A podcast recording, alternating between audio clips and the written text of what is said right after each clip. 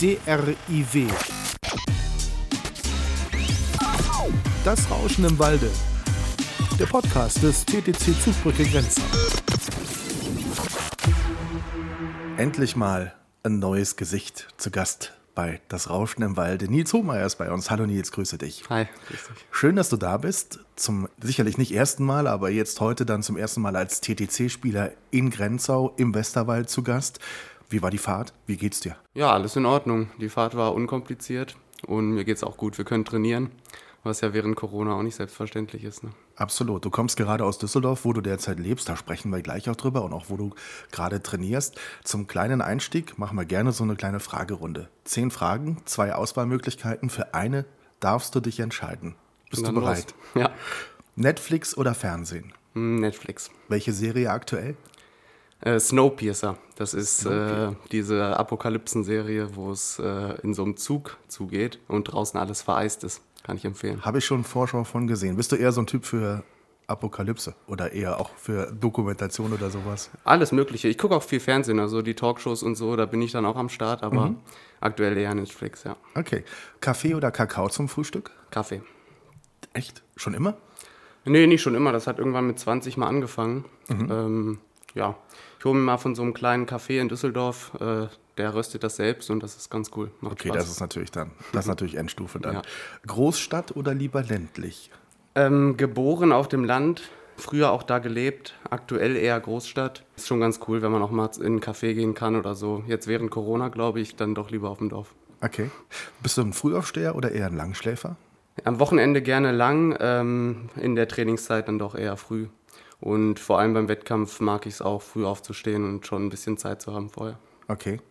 Kannst du direkt morgens früh auch trainieren? Bist du dann direkt da oder brauchst du ein bisschen? Ich habe es gelernt irgendwann. Also früher äh, bei den Lehrgängen, damals zum Teil um 7 Uhr angefangen. Äh, jetzt fangen wir meistens um 9 an. Das ist dann ganz human, da kann man dann bis 8 oder so schlafen. Aber ja, berufsbedingt, wie viele andere auch, muss man dann mal früh aufstehen. Gut, mit einem gut gerösteten Kaffee, schön frisch, geht das dann ja, auch schon genau. um 9. Joko oder Klaas? Beide zusammen am liebsten, jetzt ja aktuell leider nicht mehr. Mhm. Aber äh, damals, was war das, Zirkus Halligalli, glaube ich, äh, mhm. das war ganz cool. Jetzt machen die beide ihr eigenes Ding. Da bin ich jetzt nicht mehr so dabei. Okay. Ich habe äh, Duell um die Welt geliebt, wenn ich ehrlich bin. Mhm. Oder liebe es noch immer, ne? Hast du auch immer gerne gesehen? Auch wenn es ein bisschen verrückt war? Ich bin mir mal nicht ganz sicher, ob das alles so mit rechten Dingen zugeht, wenn ja, die da aus irgendwelchen Flugzeugen rausfliegen. Da, ja, weiß ich nicht, ob das alles so stimmt, was da passiert. Okay, nächste Frage. Nordsee oder Ostsee? Nordsee immer gewesen, Dänemark. Mhm. Früher gerne in Urlaub gefahren dahin. Jetzt besuche ich meine Eltern dann eher mal da, wenn sie dort sind. Also auf jeden Fall Nordsee. Wo war die immer in Dänemark? Ähm, das ist so ein Ort, Blavand heißt der, ist glaube ich mhm. ein ganz bekannter Urlaubsort. Kennt man. Ähm, ja, da waren wir jedes schöne Jahr. Ecke, sehr, sehr schöne Ecke da oben, Fall. das stimmt. Hip-Hop oder Techno? Welche Musik eher? Hip-Hop. Welcher Künstler? Puh, um ganz ehrlich zu sein, bin ich da äh, nicht so versiert. Also äh, ich höre alles äh, durchweg, was mhm. mir gefällt, aber Techno, da bin ich eher raus. Mhm. Insta oder Facebook? Insta, Facebook vor kurzem gelöscht. Tatsächlich gelöscht? Ja. Warum? Insgesamt, glaube ich, verbringt man ein bisschen zu viel Zeit dort. Ähm, also ich weiß, dass es heutzutage nötig ist, vor allem auch für viele Vereine und so, sich da zu promoten, aber ich glaube, äh, Persö der persönliche Kontakt ist schon immer angenehmer. Mhm. Knossi, ist das für dich ein Held oder ein Depp? Noch nie gehört, wer ist denn Knossi? Jens Knossalla, Knossi, das ist dieser Typ, der bei Twitch immer so verrückte Shows macht, der mittlerweile bei RTL eine Ach, eigene Late-Night-Show hat. Der Typ mit der Krone. Ich dachte, jetzt, jetzt mache ich einmal was Cooles, Lockeres für einen jungen Kerl und dann kennst du Knossi. Keine Meinung zu. Weißt du was, das spricht für dich. Das spricht echt für dich. Letz, letzte Frage, Tischtennis oder Badminton? Ja, Tischtennis. Obwohl du beides gerne machst, ne? Ähm, ja, Badminton ist cool. Ähm, das ist vor allem technisch nicht so anspruchsvoll, dass man sich nicht auch auspowern kann, wenn man es nicht so gut kann. Äh, beim Tischtennis ist, glaube ich, für viele das Problem, dass wenn man da nicht schon sehr lange spielt, äh, es gar nicht mal so anstrengend ist, weil man dann zu viele Fehler macht. Badminton ähm, ist ein bisschen einfacher technisch, dafür körperlich, glaube ich, ein bisschen anstrengender. Mhm man muss sich irgendwie mehr bewegen, habe ich das Gefühl. Ja, ich habe ein heißes Match äh, letztens gemacht gegen Steffen Mengel. Ganz knapp 1-2 verloren. Das war ein bisschen bitter, aber ich habe die Liebe zu diesem Sport dann doch nicht ganz verloren und glaube, ich okay. werde da noch mal in Halle gehen nach der Corona-Zeit. Das klingt gut. Nils, fangen wir mal ganz vorne bei dir an. Wo kommst du eigentlich her? Natürlich kann man das bei Wikipedia nachschauen, aber verrat es uns mal. Wo bist du geboren? Wie war deine Kindheit? Ich bin in Südniedersachsen aufgewachsen. Ich bin in Einbeck geboren ja, meine Kindheit war ländlich, bodenständig und echt schön. Also mir hat es nie an irgendwas gemangelt. Ja, äh, irgendwann dann, ging es dann los mit Tischtennis. Und dann war es halt so, dass ich äh, diese Entscheidung hatte, aufs Internat zu gehen oder nicht. Ich habe mich dagegen entschieden. Ähm, ja, und das hat dann dazu geführt, dass ich immer ziemlich viel im Auto oder im Zug saß. Also ähm, ich weiß nicht, seitdem ich vielleicht zwölf war oder so, äh, bin ich eigentlich von der Schule immer direkt in den Zug gestiegen und zum Training und bin dann viel zu spät für so einen jungen Mann dann abends äh, wieder nach Hause gekommen, um elf oder so, meistens vom Training, weil ich habe eine Stunde äh, Fahrt gehabt nach Hannover und habe dann, dann teilweise nach der Schule halt noch zwei Einheiten gemacht. Mhm. Ja, und deswegen ähm, bin ich da immer ziemlich viel unterwegs gewesen. Warum überhaupt Tischtennis? Wie ist es dazu gekommen? Mein Vater hat, äh, spielt immer noch Tischtennis, hat mich da mitgenommen einfach. Ich hatte dann das große Glück, dass bei mir in der Nähe äh, ein Landesstützpunkt war und der Trainer von diesem Landesstützpunkt, der hat mich dann da ziemlich früh gefördert, ähm, sodass ich eigentlich, seitdem ich angefangen hatte, immer äh, eine ganz gute Betreuung hatte.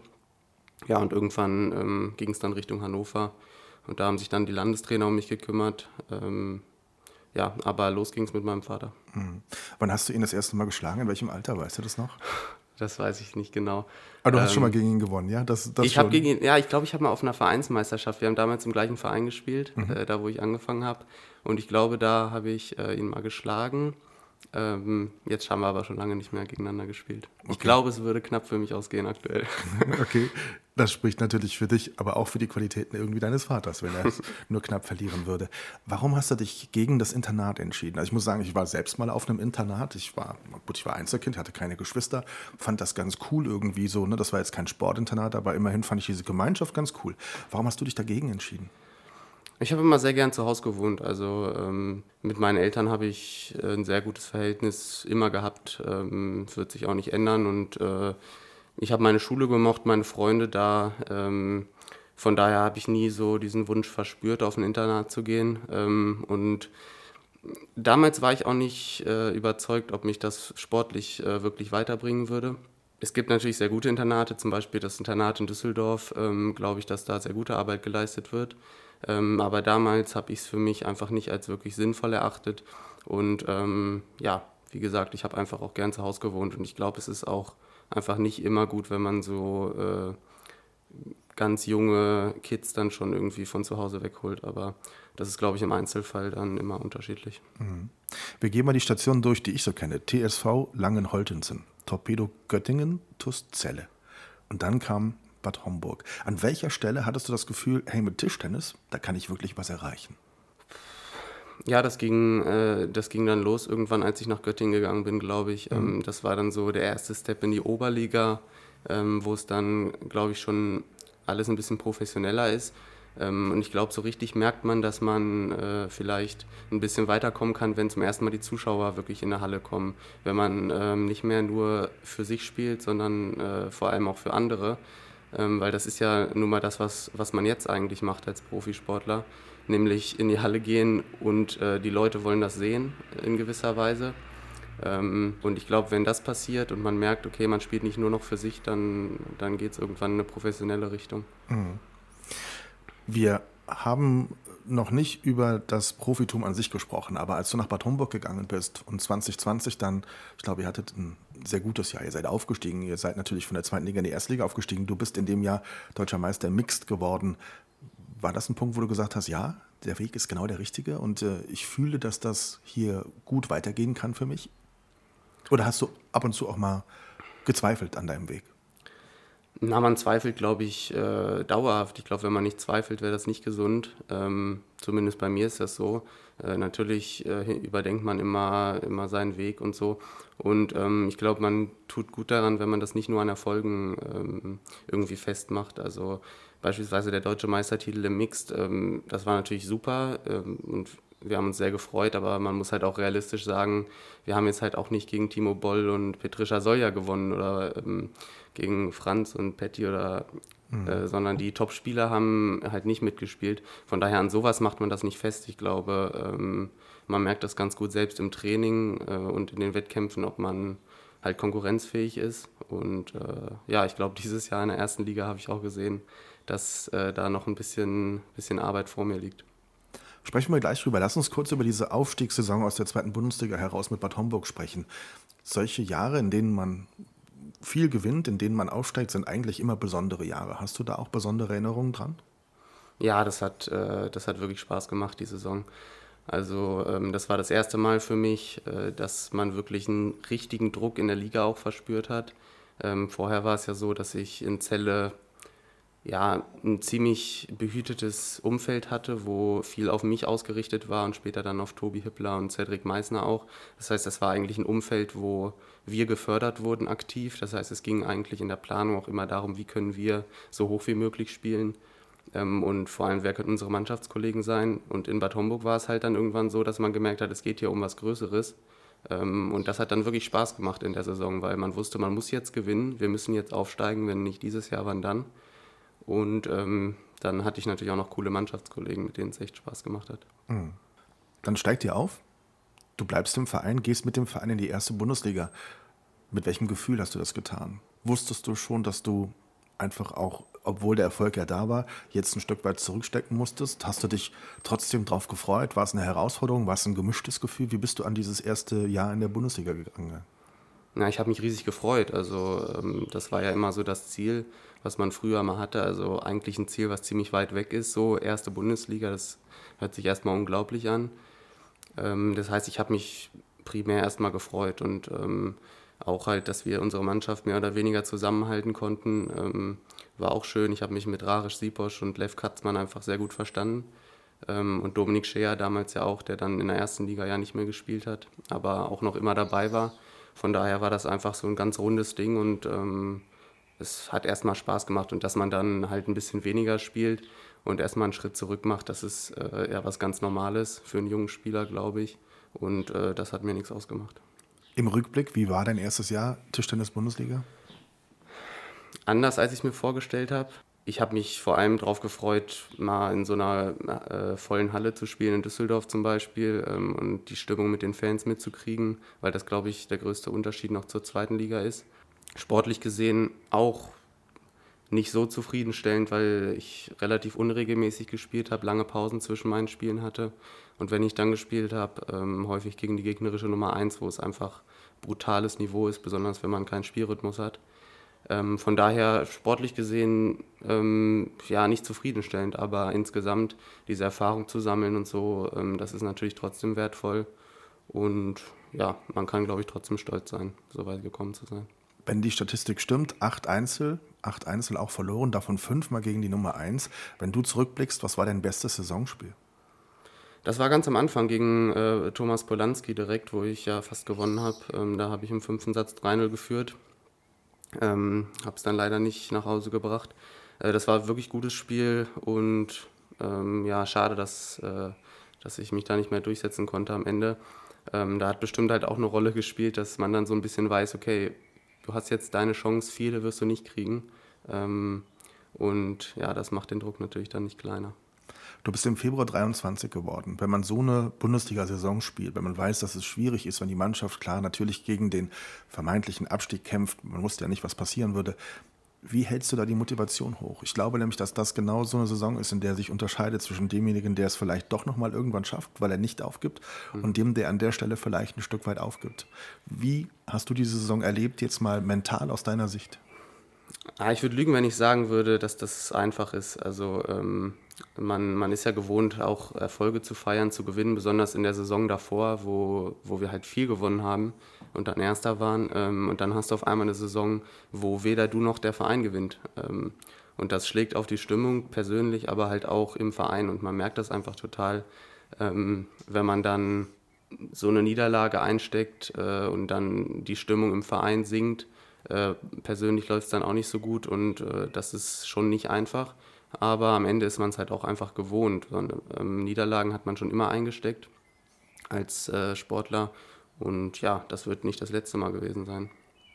Und dann gibt es in der Saison das erste Duell mit Grenzau. Es ist klar, beide Mannschaften stehen im Tabellenkeller und ihr gewinnt. Sei ehrlich, du hast es genossen.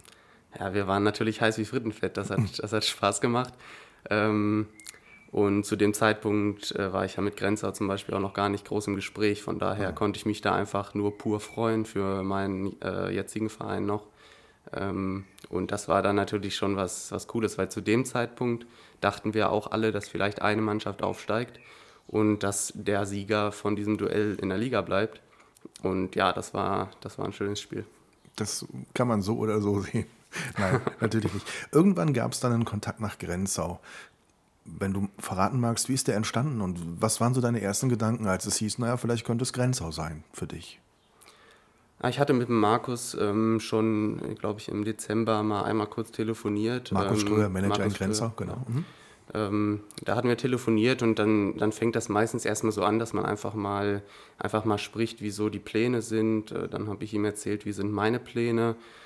Ähm, und er hat erzählt, was Grenzau plant. Und da war halt für Grenzau immer klar, wenn es in die zweite Liga gehen sollte, dann soll es direkt wieder hochgehen. Und ähm, mein Spielerprofil, also ähm, sozusagen für die erste Liga, äh, vielleicht noch schwer und in der zweiten Liga habe ich mich vorher ein, zwei Jahre ganz gut bewiesen. Ähm, das ist dann natürlich interessant, weil äh, ich halt von Anfang an klar gemacht habe, für mich äh, kann es auch in die zweite Liga gehen mit der Perspektive direkt wieder hochzugehen. Ähm, und das war dann, glaube ich, für, für Markus äh, interessant, dass sie dann Spieler verpflichten konnten, der in beiden Ligen Sinn macht, in der ersten Liga an Position 4 und in der zweiten Liga dann als Stammspieler. Bist du heute froh, dass es nächstes Jahr Grenzau wird? Ist es für dich ein besonderer Verein?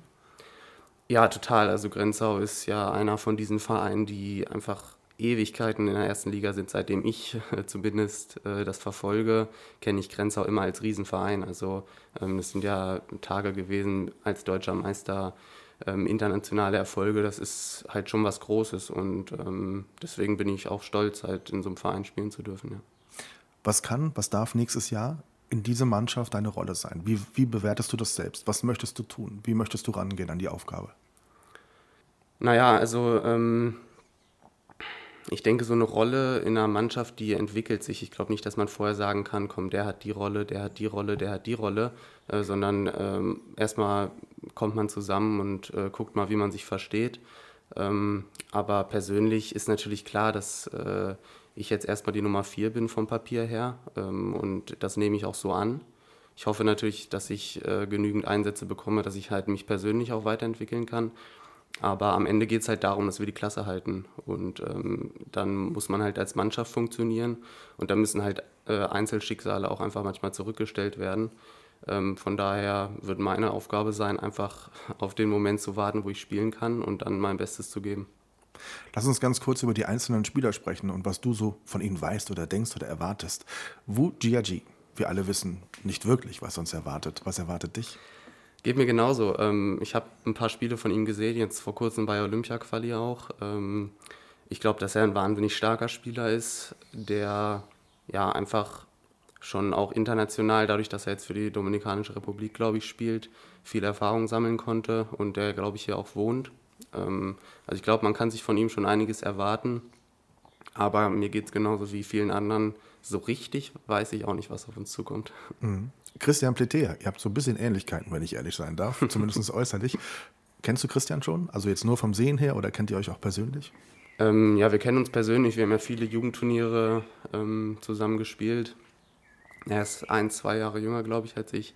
Hat international immer super gespielt auf den Turnieren. Äh, extrovertierter Typ, der, glaube ich, immer gut anzugucken ist, auch von der Spielweise. Ähm, ich habe jetzt nicht viel Kontakt mit ihm, aber so ein bisschen über meinen Mannschaftskollegen Rares Liposch äh, mal gesprochen. Ist ein netter Kerl, der, glaube ich, wahnsinnig spektakulär spielt ist ein total netter Kerl. Und der kann total spektakulär, er kann aber auch anders. Das ist immer so die Frage. Wir sind gespannt, wie es nächstes Jahr weitergeht mit ihm. Patrick Baum ist auch ein Name, ne? Das ist ein Riesenname. Also ähm, ich habe ihn knapp verpasst, als ich dann so in diese U23-Nationalmannschaft gekommen bin, ähm, wo es für mich dann in Düsseldorf losging. Da ist er gerade so aus der Nationalmannschaft rausgegangen. Ähm, ja, Wahnsinn. Patti Baum, Riesenname, war, glaube ich, mal Top 15 der Welt. Ähm, ich glaube, der kann noch unglaublich gut spielen und äh, ja, für die Zuschauer einfach Wahnsinn, dass der hier spielt, glaube ich. Heute wird nicht nur gepodcastet, sondern nachher triffst du auch deinen neuen Trainer, Slobodan Grujic. Ihr werdet in Grenze, glaube ich, immer so ein paar Runden spielen und trainieren. Was erwartest du von ihm und kennst du ihn? Ja, ich kenne ihn auch. Also äh, man trifft sich ja in den Hallen, man spricht kurz. Ähm, als Trainer habe ich noch nie ähm, kennengelernt. äh, weiß aber, dass zum Beispiel Patrick Franziska ihn sehr schätzt äh, aus Saarbrückener Zeiten. Ähm, und ich glaube, dass das äh, eine Respektsperson ist, die so eine Mannschaft auch zusammenhalten kann. Also ich hoffe schon, dass er mir auch noch viel beibringen kann und das wird, glaube ich, helfen, dass man auch mal so einen zweiten Bezugspunkt hat neben Düsseldorf, dass man hier auch gutes Training hat, weil ähm, bisher war ich es halt so gewohnt, dass auch der Trainer eher nur am Wochenende kam und man halt in der Woche nicht wirklich Trainingsmöglichkeiten hatte bei dem Verein. Und hier in Grenzau wird es so sein, dass ich jederzeit äh, auch hier trainieren kann und dann hat man halt äh, ein Trainer, der sich auch persönlich um einen kümmern kann und der einen vor allem auch bei den Wettkämpfen sieht, äh, weil das ist beispielsweise äh, bei meinen Trainern in Düsseldorf, Jörg Großkopf, Lars Hielscher ja nicht immer der Fall. Die können ja nicht bei jedem Bundesligaspiel vor Ort sein, mhm. ähm, sodass manchmal dann schon ein Problem gibt, dass man Montag erstmal erzählen muss, wie war so das Spiel, ähm, weil auch im Livestream können die ja nicht 20 Spiele gleichzeitig verfolgen. Ne? Lass uns genau darüber sprechen. Was machst du jetzt gerade aktuell? Wo trainierst du? Wie trainierst du? Wo lebst du? Ich lebe in Düsseldorf, trainiere auch in Düsseldorf äh, im Deutschen Tischtenniszentrum. Da gibt es eine Trainingsgruppe ähm, von, vom DTDB aus, eine Herrentrainingsgruppe, ähm, wo ich mit den anderen U23-Nationalspielern und den äh, Herren-Nationalspielern zusammen trainieren kann. Und das ist ein gutes Umfeld, wo natürlich viele Spieler in der Halle sind, auch die stärker sind als ich. Und das ist ja immer so eine wichtige Sache, dass man halt auch nach oben trainiert, äh, so sagt man das. Und das machst du auch und das genießt du wahrscheinlich auch. Kann man da viel lernen? Nimmst du da viel mit?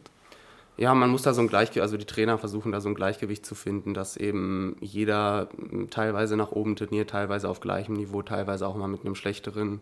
Ähm, mhm. Und äh, das ist, glaube ich, für jeden Spieler wichtig. Also nur gegen bessere trainieren, das macht auch keinen Sinn.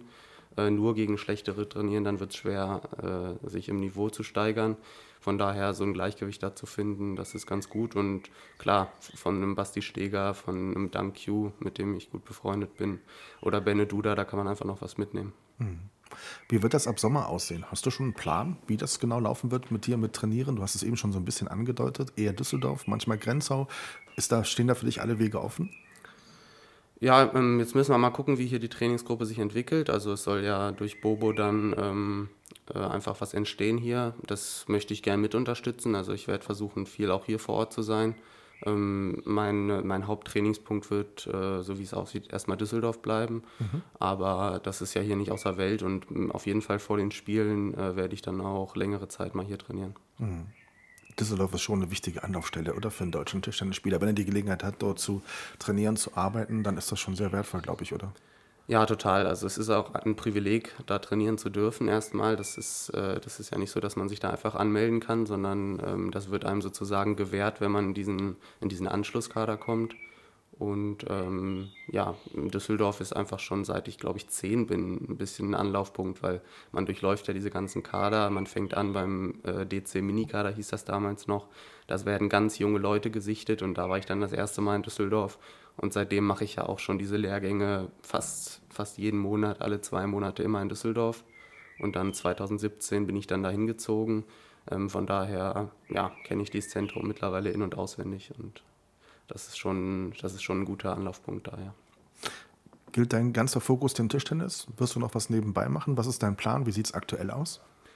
Ja, ich bin Profi. Ähm, mhm. Das ist auch jetzt äh, nicht in, in, Planung, das zu ändern. Ähm, von daher kann ich mich ganz auf Grenzau konzentrieren, ganz auf mein Training.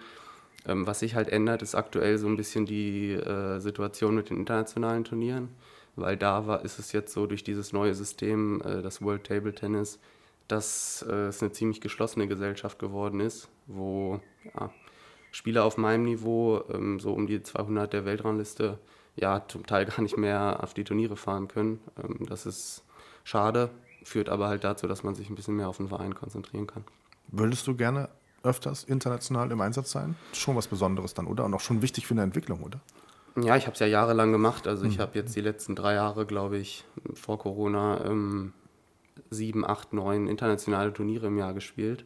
Ähm, und bei diesem System war es halt so, dass man auf jedem Turnier spielen durfte. German Open, China Open, wo ich jetzt nie war, aber all diese, diese hochrangigen Turniere, die konnte man immer spielen.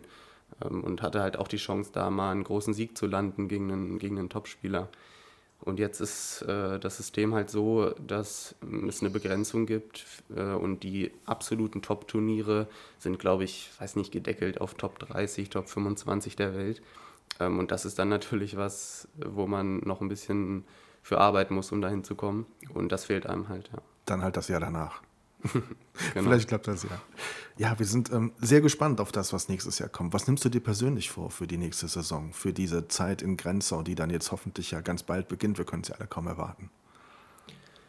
Ja, ich freue mich sehr drauf. Also ich würde mir wünschen, dass wir als Verein einfach unsere Ziele erreichen, ähm, weil ich habe zumindest die Erfahrung gemacht, dass es viel mehr Spaß macht, wenn, wenn man zusammen gewinnt, äh, zusammen verliert und halt eine gute Stimmung einfach im Verein hat. Ähm, persönlich möchte ich versuchen, dazu beizutragen. Also auf jeden Fall erstmal ein Spiel gewinnen, wenn möglich mehr. Äh, aber ich glaube, das Wichtigste ist halt, dass man als Mannschaft erstmal gewinnt. Und wenn ich dann halt nicht in der Box stand und wir gewinnen trotzdem, dann freue ich mich auch. Und dann ist die Stimmung gut und dann kann man, glaube ich, echt eine gute Zeit zusammen haben. Und wie wäre es, wenn wir mit Corona nicht mehr viel am Hut hätten und wieder Zuschauer da wären? Das wagt man ja schon kaum zu hoffen, aber ich würde es mir auf jeden Fall wünschen. Ich glaube, wir haben eine gute Chance jetzt durch die Impfung. Ähm, und zumindest kann man dann vielleicht mit einem negativen Test oder Impfung in die Halle und das wäre natürlich super.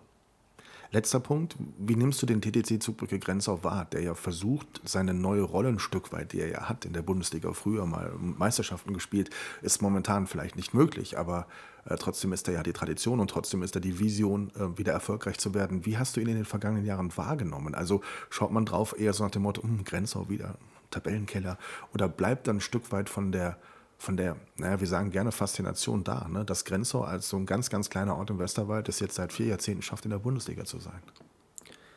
Naja, Grenzau ist, äh, so wie ich es zumindest immer mitbekommen habe, ja ein bisschen mehr noch als äh, nur die erste Mannschaft. Ähm, es ist ja ein großer Verein hinter, das Hotel, äh, dieser ganze Komplex dort, der schon beeindruckend ist, wenn man da das erste Mal hinkommt. Ähm, da sieht man schon, das ist jetzt hier richtig professionell. Das ist äh, Tischtennis nicht nur als Verein, sondern als ganzer Komplex zusammen mit dem Hotel, mit der Tischtennisschule.